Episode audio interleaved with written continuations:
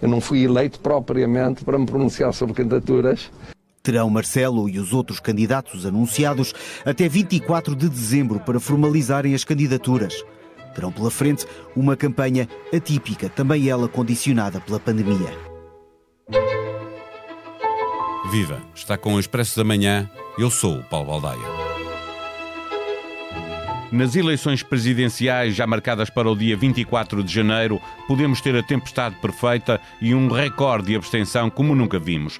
A última sondagem da Aximagem para a TSF apontava para uma abstenção de 57%, sendo certo que a maioria dos estudos de opinião prevê sempre menos abstencionistas do que aqueles que no dia das eleições optam por não ir votar. A tempestade perfeita depende de três fatores Primeiro, uma eleição que já está decidida, como esta, em que ninguém aposta na não reeleição de Marcelo, desmobiliza os eleitores. Já aconteceu noutras eleições. Segundo, uma eleição em janeiro pode significar um dia de mau tempo, com muita chuva e muito vento, assim muita gente fica em casa. Já aconteceu noutras eleições. Terceiro, o que nunca aconteceu noutras eleições e sabemos que vai contribuir para aumentar a abstenção é essa eleição acontecer no meio de uma pandemia. Estão no Expresso da Manhã Ricardo Costa, eh, diretor de informação da SIC, e Ângela Silva, jornalista do Expresso, que faz a cobertura noticiosa do Palácio de Belém. Eh, começamos a conversa com Ricardo Costa. Eh, o que pode fazer cada um dos candidatos para evitar uma abstenção recorde? Bem, o que os candidatos podem fazer é fazer uma boa campanha e uma campanha mobilizadora. Muitas vezes isso, isso falha. A grande diferença que nós temos aqui é o facto é de haver eh, de estarmos no meio de uma pandemia e de ainda, ainda irmos votar no meio de uma pandemia. Porque depois o resto que nós temos é uma certeza. São duas certezas muito complicadas. Uma é a certeza de que normalmente numa reeleição, ou seja, quando um presidente da República vai a votos uh, para se tentar reeleger, a abstenção é sempre uh, superior à normal. Uh, e porquê? Porque existe da parte do eleitorado aquilo que tecnicamente se chama abstenção por convicção de vitória, uh, como se chamam os sociólogos, ou seja, há muita gente que não vai votar porque já sabe qual é o, o resultado ou calcula qual é o resultado. e depois, no caso de Marcelo, ainda há uma situação mais difícil de sondar, de prever, que é o facto de uma parte do seu eleitorado agora se ter deslocado ou não se rever tanto na sua presidência. Nós tivemos uma eleição em que isso existiu brutalmente, que foi a eleição de Ianes, não é? eleição, no Ianes, na primeira vez que foi a votos, foi apoiado pelo PS e pelo, pelo centro-direita, uh, exceto a parte mais, mais à direita, uh, e quando foi reeleito foi eleitorado do, foi do PS para a uhum. esquerda. Mas isso foi uma diferença sistémica. Aqui nós não estamos a falar de uma diferença sistémica, estamos a falar de uma coisa que nós todos intuímos e que as sondagens vão mostrando, é que uma parte do eleitorado PSD e CDS que votou Marcelo não está agora com ele. A questão é que pode decidir ficar em casa. Podem votar noutras coisas, como é óbvio, há outros candidatos, mas podem decidir ficar em casa. Não sabemos se isso vai ou não vai acontecer. Não há um padrão, já estão a haver algumas eleições no mundo, não há um padrão de abstenção evidente. Nos Açores não houve uma grande abstenção. Uhum. Nas municipais do Brasil, eu não tenho aqui os dados, mas foram mais agora umas eleições enormes. Mas, mas houve uma, uma, uma subida da abstenção. Uma subida da abstenção, mas não foi por isso que. E o as... voto é obrigatório. Sim? É? mas não foi. Embora depois ninguém liga, Sim. não é? Mas não foi por isso que as eleições não deixaram de ser uh, participadas e ter muitas leituras uh, políticas. Houve grandes mudanças uh, nas municipais do Brasil. Portanto, não é seguro. Agora, os indicadores não são nada bons.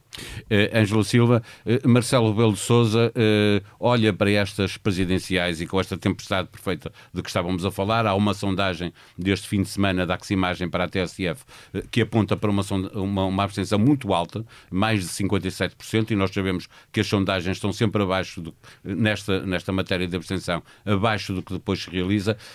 Para Marcelo Rebelo de Sousa, qual é o maior perigo nestas eleições? É a abstenção? A abstenção é um perigo, até porque normalmente a abstenção penaliza mais quem vai à frente, não é? Marcelo tem reeleição em princípio garantida, as sondagens são inequívocas nisso e, portanto, a esmagadora maioria de portugueses que quer ver Marcelo continuar mais cinco anos em Belém pode olhar para as sondagens, achar que as contas estão feitas e sentir-se mais desmobilizada para ir votar. E, portanto, ele corre o risco de ser quem mais é penalizado por uma maior abstenção. Agora, eu acho que o principal risco para Marcelo nem, nem é tanto nem é tanta abstenção, é, é o facto de ele ter que deixar cair o sonho que ele teve de conseguir uh, alcançar os níveis que Mário Soares, que bateu os recordes históricos, conseguiu quando foi reeleito com 70% de votos. Mas essa ideia ele já abandonou há algum tempo, não é? Essa ideia ele já abandonou e depois eu acho que ele. Uh, o que mais preocupa Marcelo, acho que é o segundo mandato, mais do que estas eleições. Acho que ele tem a percepção de que tem pela frente um segundo mandato que será dificílimo, dificilmente fará um segundo mandato tão bom quanto fez o primeiro. A instabilidade política é brutal e eu acho que esse é o grande fator de preocupação. E também por isso Marcelo tem adiado até ao limite a campanha, a entrada em cena como candidato e o confronto com os seus adversários, porque eu acho que não lhe interessa ter que antecipar o discurso que eventualmente lhe vão exigir que ele comece a fazer sobre o que é que ele espera fazer num segundo mandato. Eh, mas o facto, eh, Ricardo, de, de chegarmos a estas eleições eh, com a possibilidade de Marcelo ter em votos, em valor absoluto, um número muito baixo para, para as pretensões que ele tinha, não pode, de certa forma, retirar-lhe legitimidade política para uh, ser um presidente mais interveniente? Uh, Eu, por acaso, acho que não. Acho que não, porque eh, o que é importante para os presidentes, e a história mostra isso, é a reeleição. Todos eles foram normalmente, nos últimos anos, reeleitos com menos votos do que, do que na primeira uh, eleição, exatamente pela, pelas coisas que já, que já aqui explicámos antes e a legitimidade política depois uh, fica. Uh, acho depois que há aqui um problema muito, muito complicado de perceber e de antever, que é a questão da campanha eleitoral.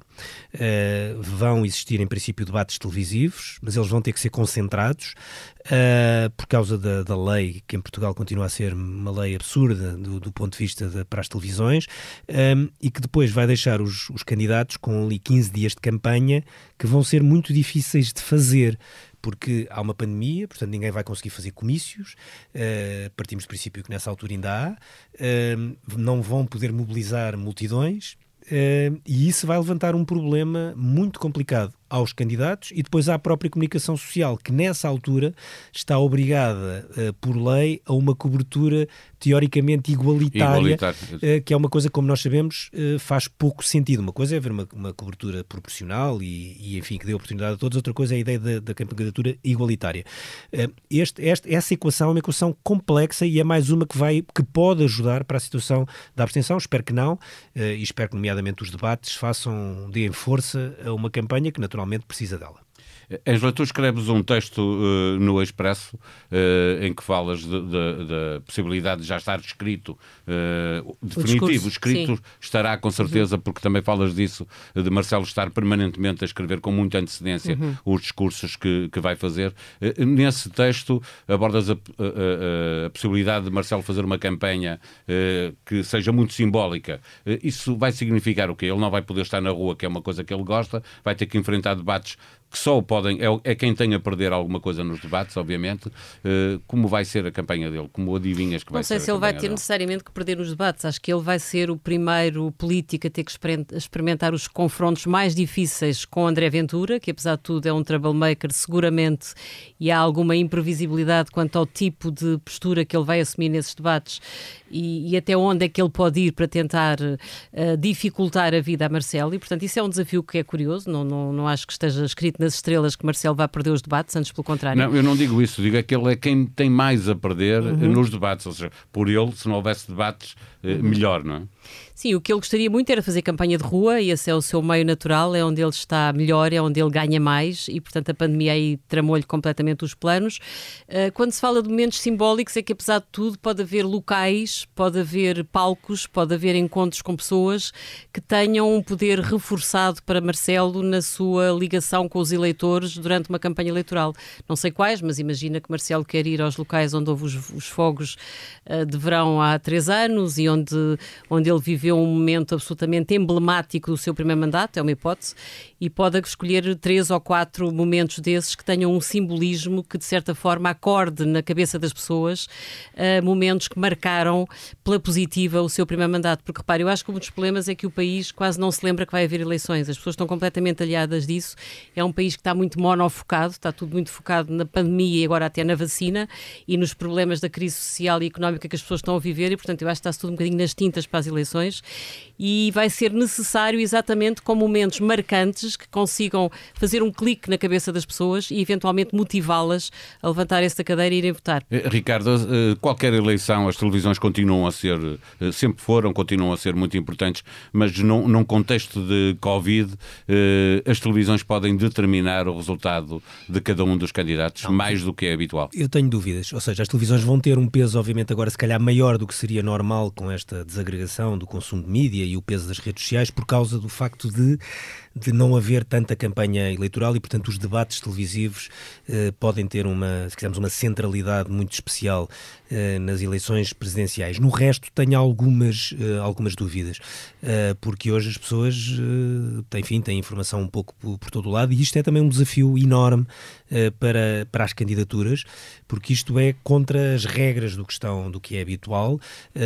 fazer campanha durante uma pandemia, tentar usar, usar todos os meios disponíveis uh, para chegar às pessoas não é fácil. Eu também não gostava de estar numa, numa, numa, numa campanha eleitoral destas. E depois há um, há um outro facto, que é, apesar de nós todos ter, termos a ideia de que, obviamente, que o presidente é quem tem, tem, tem condições para ser reeleito logo à primeira volta, esta eleição presidencial, até se já está a ver na, nos possíveis modelos de debates, já reflete uh, a desagregação do nosso sistema partidário ou seja, que aconteceu nas legislativas, que foi uhum. confirmado agora nas eleições dos Açores, que foi também já aconteceu nas europeias, depois foi confirmado nos Açores, e agora existe, ou seja, uh, porque temos André Ventura, porque temos também um candidato da, da Iniciativa Liberal, portanto as coisas estão de facto... Tens Ana Gomes, que vai ser uma candidata assim. Temos Ana Gomes, começam-se uhum. a jogar sempre a várias, é, é, uma geometria variável mais complexa, e portanto isso uh, altera um bocadinho as contas, altera a maneira de fazer campanha,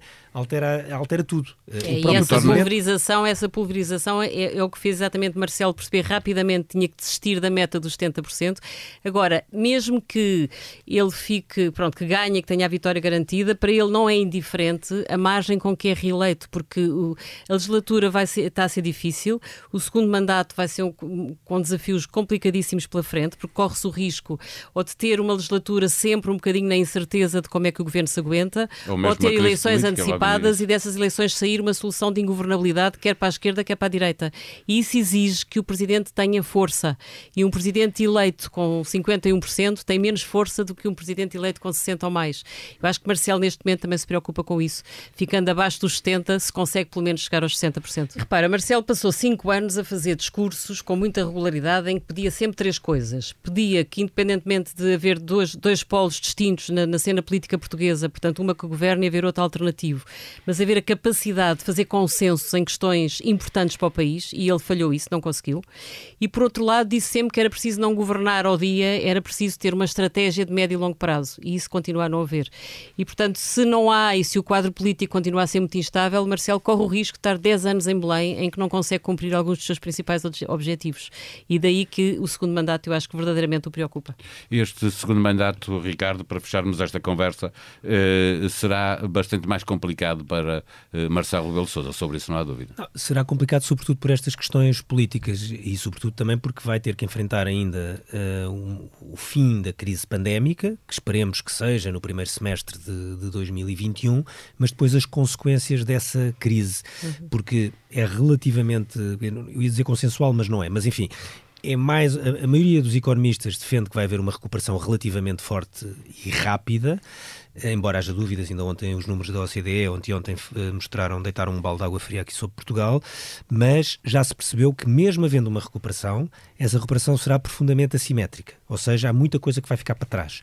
Há setores que não vão ter a mesma velocidade de recuperação. Uh, há, houve uma enorme digitalização da sociedade e, portanto, há coisas que não estão digitalizadas que vão perder o barco. Há profissões que não vão voltar a ter espaço tão cedo. E, portanto, essa, essa, isso vai ser muito difícil de gerir, que é uma, uma crise que de repente desaparece para uma série de pessoas. Uhum outros até atravessaram sem perda de rendimento, mas de repente tens uma. É aquilo que agora se chama, e que o Expresso tem escrito muitos artigos sobre a recuperação, a recuperação em capa, não é? Uns uhum. disparam e outros afundam ou ficam no fundo. E isso é muito complicado de, de, de gerir uh, politicamente, porque normalmente desune um país, não une, uh, e esse desafio da sociedade que, que, que vai para a frente é difícil, sobretudo porque vamos ver inequivocamente países europeus que vão recuperar de uma forma muito mais rápida e muito mais homogénea do que nós. E isso não vai ser nada bom porque vai também mostrar as fragilidades do Estado português e da economia portuguesa e da sociedade portuguesa como um todo, que não estava preparada. Ninguém estava preparado para uma pandemia, mas obviamente depois para sair da pandemia, uhum. eh, digamos que há pessoas que estão, e países que estão seguramente melhores equipados que nós.